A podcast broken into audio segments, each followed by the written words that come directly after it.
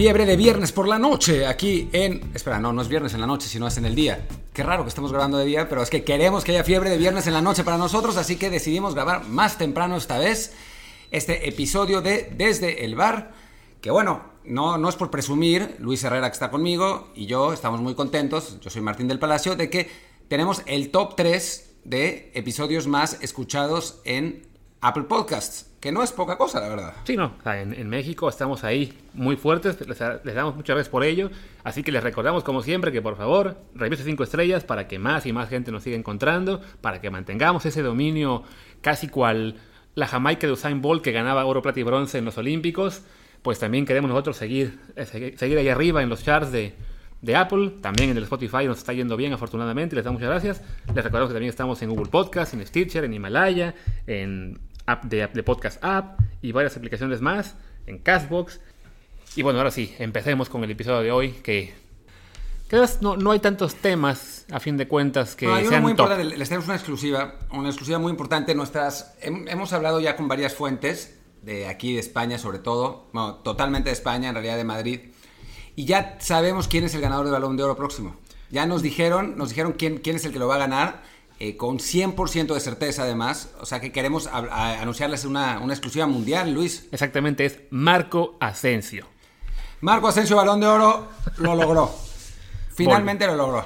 Por cuarta vez. Exactamente, porque no solamente mete gol la primera vez que juega en la liga, y la primera vez que juega la Copa, y la primera vez que la Supercopa, también la primera vez que juega en el regreso de la... Dices, por amor de Dios. No, ah, bueno, y dio una asistencia. A ver, seamos absolutamente claros.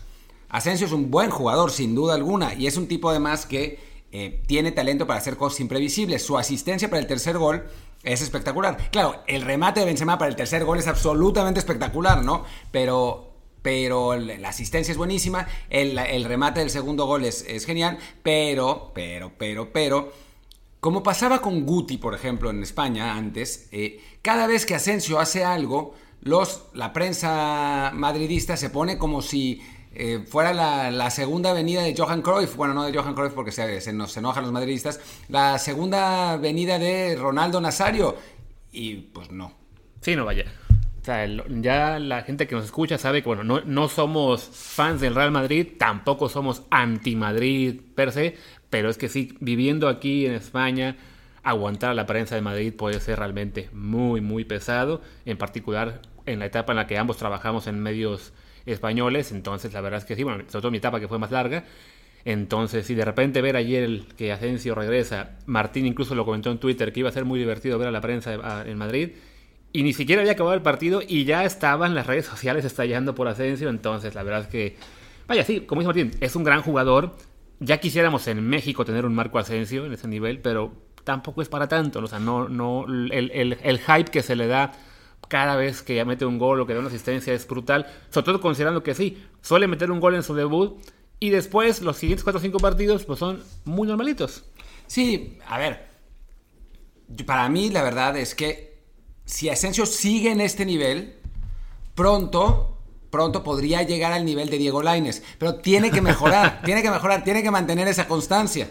No, hablando en serio, obviamente, si fuera un jugador regular sería realmente bueno. El problema es que no lo es. Juega una vez muy bien, después otras veces no muy bien, después se lesiona. O sea, es, es de esos jugadores que si uno ve sus highlights es para, para crear fanboys aquí y allá, pero en la práctica no es un jugador que mantenga un, un nivel de rendimiento constante y ya no está, ya no es tan joven como antes, ¿no? O sea, antes siempre se le disculpaba diciendo, bueno, es que Asensio tiene 20 años, 20 añitos, como dicen aquí. Eh, pero bueno, ya tiene 24, ya no es, no es lo mismo. Y sí, se le ha pasado lesionado en los, últimos meses. Entonces, pues tampoco es como para ponerse con ese hype. Pero yo recuerdo cuando yo llegué a España, era así con Guti. Era, no sé, el Real Madrid sufre, pero Guti. Y cuando, después de que había dado un taconazo, ¿no? Y después pasaba 16 partidos eh, figurando más en las fiestas, en, la noche madrileña que en la cancha, y después volvía a dar, no sé, una asistencia de cabeza y era Guti, la estrella que tanto estábamos, el, fichaje soñado del Madrid, cuando no era el fichaje soñado, simplemente había regresado después de no jugar nada durante años, durante meses, así que bueno. Sí, que es el caso de Asensio, que bueno, como se tuvo una lesión de larga duración, el partido de ayer fue su debut en la temporada con el Real Madrid, Pero revisando sus números, pues sí, esa inconsistencia por lesiones o porque simplemente no ha logrado hacerse de un puesto titular, pues ya esta es su cuarta temporada con el Real Madrid y la mejor que tuvo fue la 2017-2018 en la que jugó 19 partidos como titular, 13 de cambio y metió 6 goles. O sea, números buenos, pero pues de jugador, digamos, para el estándar del Real Madrid, jugador mediano, ¿no? No es todavía esa gran figura que quieren que, quieren que sea. Ojalá que sí termine estallando y, se convierta en un referente del Madrid, pues para sus fans y lo que sea. Pero sí, el, hype que se le ha dado es, es tremendo. Y lo que a mí lo que me jode un poco es que le hacen ese hype de Marco Asensio cuando el bueno es Benzema. Además. O el que está jugando impresionante es Benzema. El que metió un golazo de verdad es Benzema. O Benzema está teniendo la mejor temporada de su carrera probablemente. Está jugando súper bien, no solamente frente al marco, sino en los apoyos, en la creatividad, apareciendo en todos, en todos lados de la cancha, o sea, no muy diferente de lo que solía ser, pero mucho más efectivo frente a gol, poniéndose la camiseta del líder Real Madrid que durante tanto tiempo tuvo Cristiano Ronaldo, pero en lugar de eso están repitiendo sin control sobre Marco Asensio hoy cuando lo que tendría que haber sido es Benzema es increíble, que eso es realmente, o sea, debe ser en este momento junto con Lewandowski los dos mejores nueve del mundo. Así es. Además, un jugador más completo que Lewandowski, sin duda. O sea, Lewandowski es un rematador que de hecho lo mencionamos el martes ha tenido un temporadón eh, que si el, si el Bayern llega a ganar la Champions lo hará candidato al Balón de Oro. Yo creo que para Benzema esa posibilidad no, no existe porque el Madrid va a quedar fuera de la Champions salvo milagro.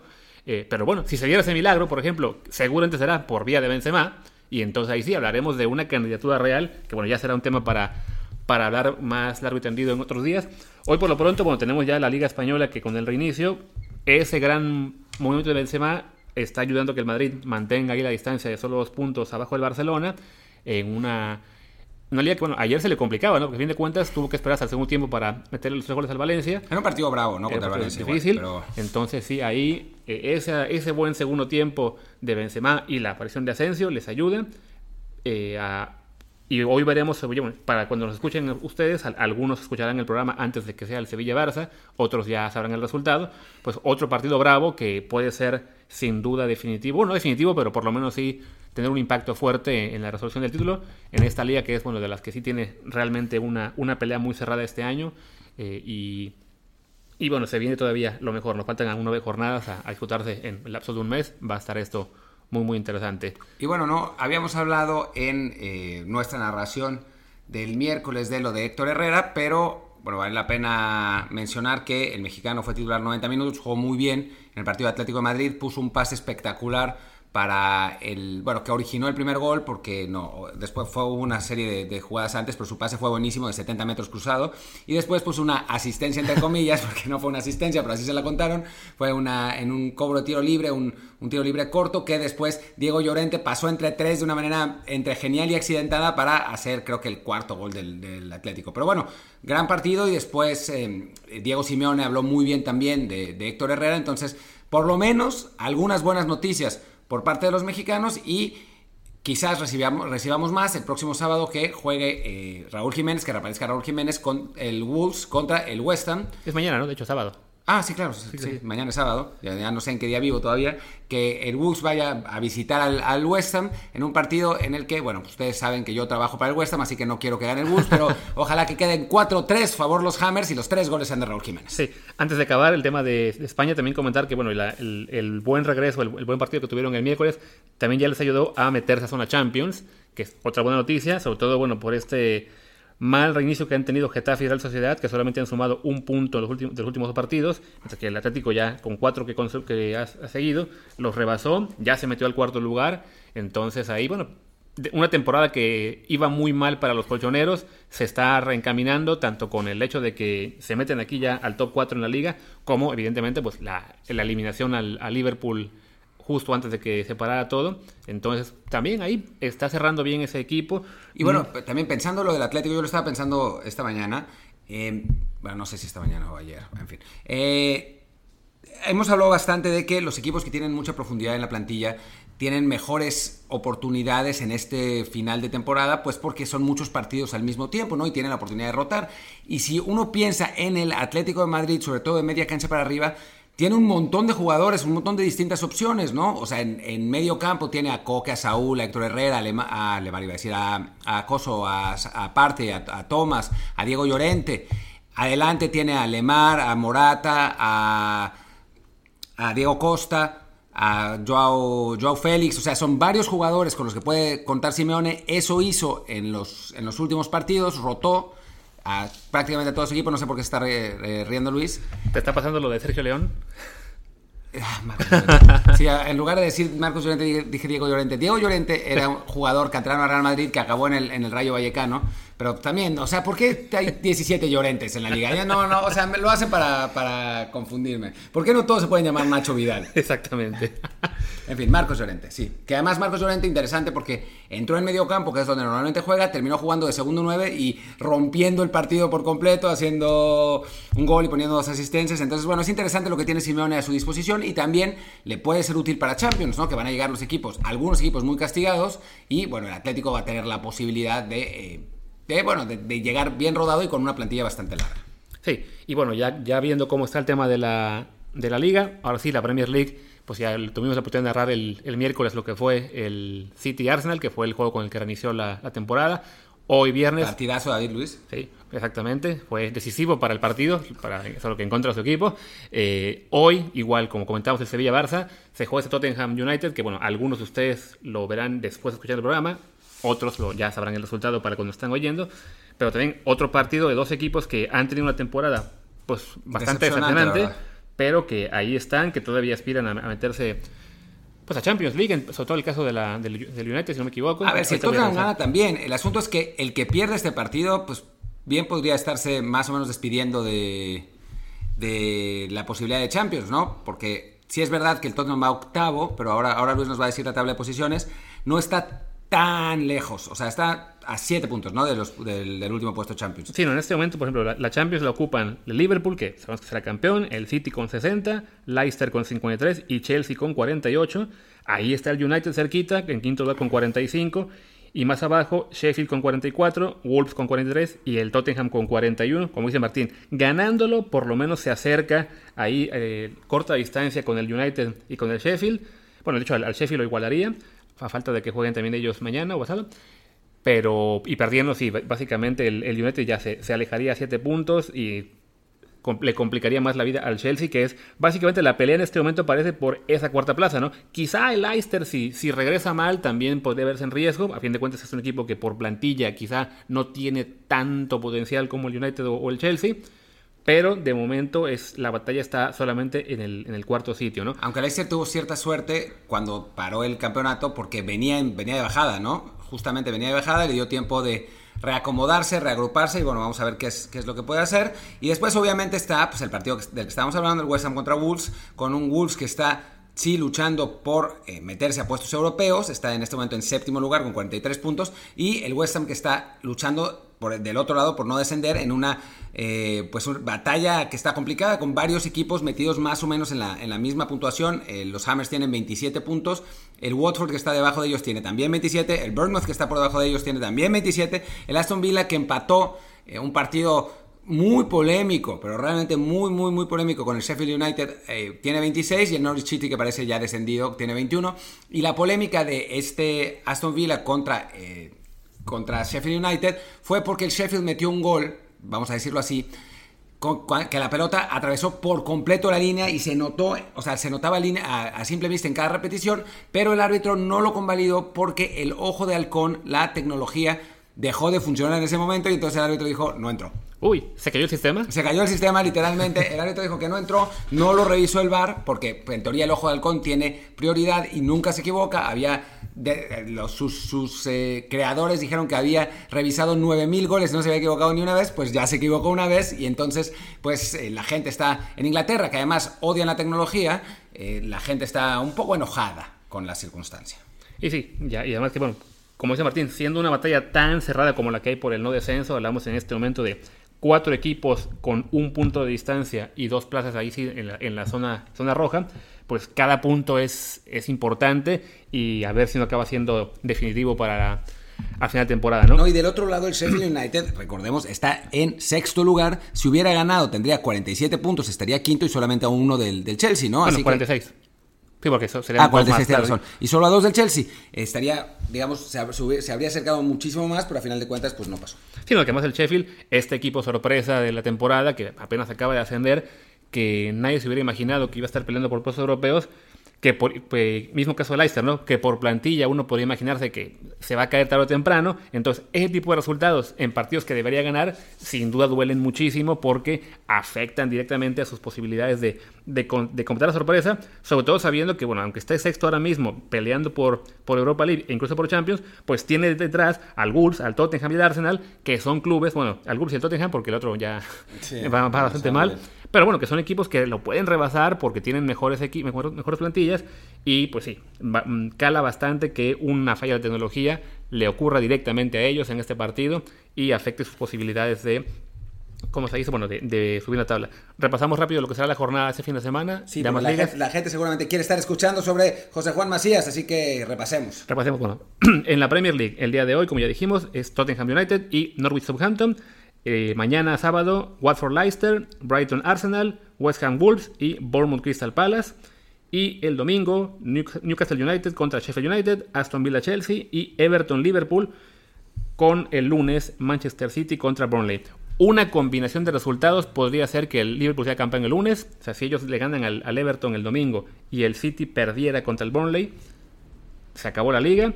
Esperemos que, pues aunque sea por un poquito de emoción, que nos hagan el favor de esperarse tantito y que por ahí el Everton ayude y con un empatito, y que el City siga ganando, para que, pues eso, para poder esperar un poquito más y que, que haya un poco de emoción en emoción, liga, ¿no? por favor. Y lo que era la jornada en España, también les vamos a comentar cómo está. Hoy viernes tenemos tres partidos, que son Granada-Villarreal, que es Mallorca-Leganés y Sevilla-Barcelona. M- Muy extraño que se juegue en viernes, pero bueno, ahí, así lo decidieron.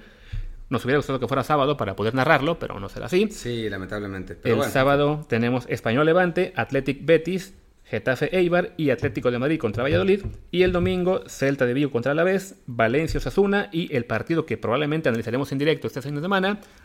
El domingo Real Sociedad contra Real Madrid, 10 de la noche de España, 3 de la tarde de México. Ya les confirmaremos vía Twitter si lo seguiremos en directo o no, pero lo más probable es que sí. Sí, es, es muy probable un partido que va a ser interesante porque la Real eh, eh, tenía, llegó en, cuarto lugar al, al parón y bueno, dos malos resultados, además sin jugar bien. No, yo no vi el partido, el partido del Alavés, pero lo que cuentan es que no jugó bien. Sí vi un rato de el partido contra Osasuna y la verdad es que no jugó bien la Real, entonces necesita mejorar su rendimiento, mientras que el Real Madrid ha venido también con altibajos, pero bueno, pues eres el Real Madrid y puedes tener altibajos y ganar 3-1 y 3-0 tus, tus dos partidos, así que, que bueno, eh, va, a ser, va a ser un partido interesante con implicaciones directas tanto en la lucha por el título como en la en lucha por la entrada de puestos europeos. Y ahora sí, pasemos al tema por el que seguramente la mayoría de ustedes llegó a este programa, que es José Juan Macías y el rumor insistente de que ya se está cosiendo su salida a Europa para este mismo verano. Así es, eh, bueno, ayer en teoría JJ tenía que dar una conferencia de prensa con las Chivas y la canceló, mientras los rumores de una posible salida a Europa se intensificaban. No hace falta recordar, pero recordemos que el campeonato mexicano se acabó, así que ya los clubes europeos podrían negociar con sus contrapartes mexicanos para eh, conseguir los fichajes. Y en el caso de Macías, los dos equipos con los que se ha rumorado más insistentemente son el Lille francés, que Francia no tiene campeonato, así que digamos que las baterías del equipo del norte, del norte del país, del, del Lille, están muy enfocadas en el, en el mercado. Y el otro es el Dortmund, que aunque en Alemania se sigue jugando, pues el Dortmund ya no se juega nada, ya es prácticamente un hecho que va a quedar segundo, ya no puede alcanzar al Bayern para ser campeón y entonces eh, digamos que ya la idea del mercado ya debe, debe estar más, más por sus cabezas. Ahora, ¿en qué equipo encajaría mejor JJ Macías? Pues está complicado, ¿no? Son, son dos, ah, para mí, sinceramente, son dos lugares en los que no me encantaría verlo, ni en el Lille, sobre todo porque la liga francesa es una liga muy complicada donde se hacen pocos goles. Sí es verdad que es una liga exportadora y sí es verdad que si Macías se logra imponer en esa liga podría realmente conseguir un pase sobre todo la Premier, que es el, campeonato que más compra jugadores franceses, pero es una liga difícil, es una liga muy física, es una liga con muy pocos espacios, donde se hacen pocos goles y donde sin duda le va a costar imponerse. No es lo mismo lo que pasó con Rafa Márquez, que llegaba a un equipo que tenía mucho talento, que tenía a jugadores muy jóvenes como Henry, como Trezeguet, en, ese momento, que eh, en realidad terminaron siendo campeones en, su primera temporada, que Macías que llegaría a luchar por la punta del ataque en un equipo de media tabla al que, eh, bueno, en un campeonato donde le cuesta trabajo notar. Y en el Dortmund mi problema para que llegue Macías es Haaland, o sea, no hay otro en realidad. Pero pues, es que competirle a uno de los jugadores más en forma del fútbol europeo estaría difícil Macías seguramente ocuparía la, banca, conociendo el carácter de Macías, no creo que le guste mucho ocupar la banca y conociendo a la prensa mexicana ya estarían diciéndole que es un petardo y un bultazo y un inflado porque no le puede bajar el puesto a uno de los mejores delanteros jóvenes del mundo. Sí, no, donde parece, también hay un interés en la Bundesliga, que se comentó ayer y que incluso hay un reporte aquí de la televisión alemana, es del Bayer Leverkusen.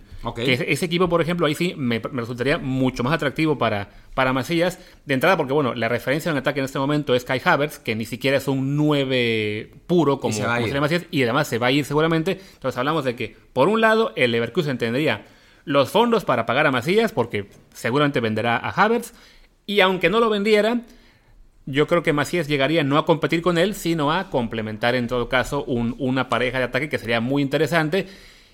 Y ahí sí creo que es un fútbol que se puede prestar a que Macías le vaya bien. Ya además hemos visto que en la Bundesliga le va bien a los mexicanos. O sea, Chicharito cuando llegó tuvo una buena temporada. Tuvo una temporada Pavel Pardo y Ricardo Osorio en el Stuttgart. Le fue bien al Maza. Le fue bien hasta a Marco Fabián, con todo lo que se pueda decir de él llegó al, al, Frankfurt y también tuvo buenas, buenas, ocasiones, le fue bien a Salcedo, le fue bien a Aaron Galindo en su momento. O sea, es, una buena liga que como Holanda ha tratado bien a los jugadores mexicanos y además por nivel pues está bastante más arriba del área división y llegar a un club quizá como en este caso se mencionó el Leverkusen, pues creo que sería un, un muy buen paso para, para el crecimiento de Macías en un club que está siempre peleando por estar arriba, por estar, en este momento, si no me equivoco, estaba en zona de, Europa League, incluso peleando por, por colarse a la Champions League. Sí, ¿te acuerdas que cuando la última vez que lo narramos, que fue medio un desastre, no esta narración, también fue un desastre, pero el, partido para el Leverkusen estaba peleando con el, con el Mönchengladbach el, el último puesto de Champions y bueno, ahí, lo tiene, está, está, en quinto en este lugar. ¿no? Está, cuarto, está, cuarto, por un punto le gana el Gladbach, solo quedan dos jornadas. Entonces, si se logra sostener en cuarto lugar, pues sería, yo creo que un sitio idóneo para que llegue Macías Insisto, porque por calidad de la liga, porque se presta para, el juego de, del delantero mexicano, porque sería un equipo que está peleando Champions y entonces también hablamos de mucha oportunidad para rotar. Justo el, día que nos tocó narrar el Leverkusen, hablamos de que es un equipo que rota muchísimo, o sea, en el que ahí sí todos juegan.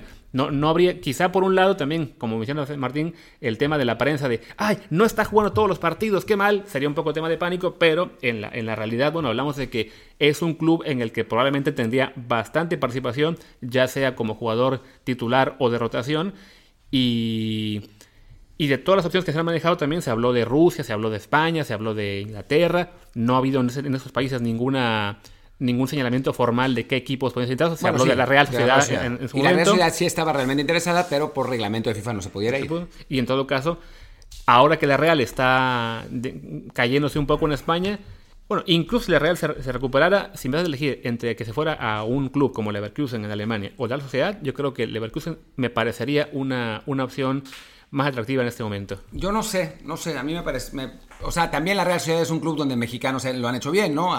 bueno, Carlos Vela ha dejado un, gran recuerdo, Héctor Moreno estuvo, anduvo muy bien por ahí también, o sea, son, son dos opciones mucho más atractivas que las del Lille y el Dortmund, ¿no? En el Leverkusen tendría que luchar con Lucas Alario, que es un buen delantero argentino, y con em, Kevin Volant, que ha perdido eh, cierta...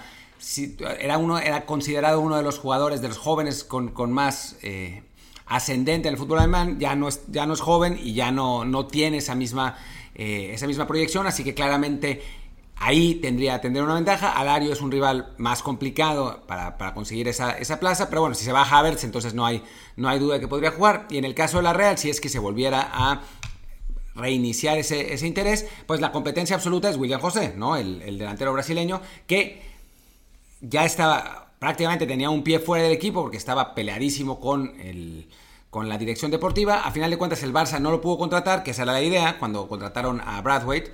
Y parece que la relación con William José se ha arreglado de cierto modo, pero pues no es para nada descartable que el brasileño termine yéndose, ¿no? Así que a mí sí me gusta la idea de la Real, me gustan los jugadores en España, los mexicanos en España, los prefiero a cualquier otra liga. Lo que sí diría es, por favor, no más jugadores de ataque mexicanos a la Eredivisie. Sí, no, ya definitivamente. no más, no, más. Porque nos dan una, falsa sensación de, de, de calidad cuando en realidad sus números están inflados porque en la Eredivisie todo el mundo hace 800 goles y después cuando llegan a otras ligas les cuesta mucho más trabajo, ¿no? Eh, digo, hablamos de, de, Chucky Lozano, pero no es el único delantero o extremo que tiene unos números espectaculares en Holanda y que después que después fracasa, ¿no? Entonces, mejor que vaya. Yo sé que van a decir, oh, pero es que ha sido una gran liga para los mexicanos, que se han podido adaptar y de ahí la han usado como trampolín. Sí, todos defensas. Entonces, digamos que no es, no es, eh, no es poca cosa hablar de eso, porque, digamos que si un jugador como Macías llega a la división, rompe la división y después falla en, Inglaterra o en, o en, España, entonces no habrá servido para nada que se, que se, fuera, que se fuera a Europa. No, mejor que vaya a una, a una liga de mejor nivel, a una liga donde tenga que rozarse con buenos defensas en general, donde, donde se pueda realmente curtir en el fútbol europeo, no una liga fácil, entre comillas, que después no significa un progreso para su carrera. Sí, no, porque además el caso de, de perdón, de, de, de Chucky, tenemos también, bueno, Corona, Tecatito, que estuvo en el Twente, si no me equivoco. En el Twente. En el Twente, y después se fue al Porto, y en el Porto le costó al principio, ya, en este momento ya es, ya es figura del club, pero sí, no, incluso la transición a un club de, mayor envergadura como es el Porto, sin estar siquiera en una liga más poderosa en realidad, eh, o al menos no mucho, pues le costó, ¿no? Entonces creo que en este momento para los jugadores mexicanos, Holanda es, una, es un buen trampolín si eres un mediocampista defensivo, si eres un defensa. Para los delanteros sí puede acabar siendo engañoso, por lo que ya vimos con lo que pasó ahora con, con Chucky sobre todo. Entonces sí, mejor pensar en una liga de, mayor calidad, que se adapte bien al, juego al mexicano, que en el que en el que haya buenas posibilidades de, jugar. También, justo ayer eh, estuvo en, Twitter reventándola un video que subió Luis Hernández de sus goles con la selección, este, que, y mencionamos que era un jugadorazo. Lo creo que los dos le dimos a ese video incluso. Y alguien me preguntó por qué le fue mal en Boca. Y yo le decía, bueno, de memoria había dos, dos grandes problemas. Uno era que en Argentina en ese momento había solamente, había cinco plazas extranjeros, pero solo podían jugar tres. Y entonces en Boca había tres colombianos, que eran Córdoba, Serna y Bermúdez, que eran fijos. Y en la posición de Luis Hernández estaba Canilla, estaba Palermo, estaba... Manteca Martínez. Manteca Martínez. O sea, estaban realmente muchos jugadores con los que estaban muy bien cubiertos. Entonces, si tienes esa posición ya muy bien cubierta, evidentemente no pones a Luis Hernández cuando los tres colombianos eran mucho más importantes para el esquema, ¿no? Entonces, ese fue el gran error en su momento de Luis Hernández, que eligió irse a Boca porque le llamaba mucha atención jugar ahí, porque estaba amarrado en lo que sea, pero la situación deportiva no era ideal para él y desperdició la opción de irse al Borussia Mönchengladbach, si no me equivoco, que mencionó, o al Mónaco. Entonces, en este caso, le pasó un poco al Chucky con el hecho de irse a Italia que sí, lo pidió Ancelotti, pero bueno, se iba a una liga en la que, los en la que su, estilo de juego no era propicio para brillar. Eh, le pasó en su momento a Ochoa cuando se fue al Málaga sin saber que el técnico no estaba interesado en él y que acabó poniendo Kameni. Entonces, en este momento no solamente nos interesa que se vayan jugadores mexicanos a Europa, sino también que se vayan a buenas situaciones, que sepan elegir bien, ¿no? Más bien en ese, en ese sentido me da esperanzas que ha sabido moverse bien en su carrera, que sobre todo este paso que dio de no firmar en León, sino mejor regresarse a Chivas, porque se dio cuenta de que si firmaba con León, más allá de que el, el nivel deportivo que estaba teniendo en el León era bastante bueno, le preocupaba que, bueno, y luego cómo iban a vender, si van a pagar por mí 15 millones. Entonces ahí dio muestras por lo menos de que eh, tenía la cabeza bien puesta en, en, en, que era lo mejor para su futuro a largo plazo. Pues ojalá que dé una, una segunda buena decisión en este momento, ya sea que le lleguen ofertas de tres clubes o de diez o de uno, pero que tome la que es correcta, ¿no? Y si le llega una de Rusia, por favor, que vaya, pero que nos lleve con él. Sí, que nos lleve, por favor. Nosotros le hacemos la traducción eh, de ruso a español a JJ Macías. Nos convertimos en sus mejores amigos y prometemos no sacarlo de fiesta mucho. Exactamente. Eh, no, hablando, hablando en serio, que, que, no se vaya a Rusia, que no se vaya a Turquía, que se vaya a, que no se vaya a Holanda, que se vaya a ligas que le favorezcan a su desarrollo futbolístico y en ese sentido creo que las, las dos opciones que, que mencionamos, eh, que el- bueno, Luis primero que mencionó al, al Leverkusen y, y yo que mencioné a la Sociedad, nos parecen que son las dos mejores opciones. Y en un segundo plano, si el Lille y el Dortmund, el Dortmund sería genial, pero pues está Haaland y a no ser que vendan a Haaland, que en este mercado se ve complicado porque pues no lo van a vender por 3 pesos, sino por 300. eh, y en el y en el Lille, pues el, la- el fútbol francés es difícil, ¿eh? O sea, no es no es que, a ver, los ret está bueno tener retos, ¿no? Pero también está bien llegar a una liga donde se tengan ciertas facilidades para eh, tu posición, ¿no? Yo si fuera un defensa central diría, vete a Francia directamente, es un fútbol físico, te vas a desarrollar muy bien, se, eh, se han eh, desarrollado muchos defensas, pero como atacante no es tan, tan, tan sencillo. Es decir, Entonces, Salcedo, sí, vete a Marsella corriendo ya, Claro, no, urgentemente que te vaya. vayas. Sí, sí. pero si Macías, Alemania y España son mejores opciones. La Premier quizá en su momento, pero ya eso lo veo como más a largo plazo. De entrada, bueno, es un jugador aún muy joven, eh, que no tiene tanto palmarés en selección, entonces no estoy seguro de que podría obtener la, el waiver necesario para el precio de trabajo. Creo que, que por haber jugado en el Mundial Sub-20 y por los goles que ha metido, salvo que lo contratara el Sheffield United, que no tiene ninguna influencia en, la, en las decisiones, creo que al final sí se podría ir. Sería un proceso más largo, ¿no? Pero sí se puede. La ventaja de la Premier, la única ventaja de la Premier que yo veo en ese sentido es que sus clubes sí tienen dinero para pagar, ¿no? Para pagarle a, a Chivas lo que pida. Entonces, bueno, pues es, otro punto, ¿no? Pero en principio, pues el Leverkusen también debería tenerlo, sobre todo si vende a Havertz. Así que es, es una buena oportunidad. Y el Dortmund ni hablar, obviamente tienen dinero. Sí, no, y que de momento bueno, se, se ha mencionado Inglaterra, pero no se ha dado ninguna referencia de algún club en particular Dijeron que el lo West Ham quiera. El. West Ham, Pero no creo, sinceramente no creo. El, el West Ham acaba de pagar 40 millones de, de libras por Sebastián Aller, que es un, un delantero francés al que no le ido muy bien, pero no veo metiéndole otros, otros 15 millones en, en un mexicano. Eh, y bueno, un- una cosa interesante, bah, interesante, divertida, lo que sea, es un, ya, ya estoy como los periódicos madri- madridistas que dicen guiño al Madrid, cuando en realidad es alguien que se puso una camiseta blanca. Eh, el conejito Brizuela, le puso en Instagram a Macías una respuesta diciendo que ya aprendiendo alemán y Macías le contestó disque en alemán muriéndose de risa, ¿no? Entonces, bueno, quizás ese es un, un guiño un guiño al Dortmund o al Leverkusen. Ojalá. Y bueno, con eso creo que es buen momento para dar por finalizado el episodio de hoy, porque es, es viernes y el cuerpo lo sabe, sea- es. aunque aún es temprano, pero bueno. Gracias por estar con nosotros. Les recordamos, por favor, dejando reviews 5 estrellas en Apple Podcast y en demás aplicaciones como Stitcher, Google Podcast, Spotify, Himalaya, Castro y demás. Nuestra cuenta de Twitter, donde probablemente estemos haciendo el análisis en directo del Real Sociedad de Madrid el domingo, es la cuenta arroba desde el bar pod, desde el bar POD. Así que estén muy atentos a esa cuenta el fin de semana. Póngale también que se activen las notificaciones para que puedan estar ahí alertas a cuando hagamos o no directos. Yo soy Luis Herrera y mi Twitter es arroba luisrha. Yo soy Martín del Palacio y mi Twitter es Martín D E L P. Chao. Chao.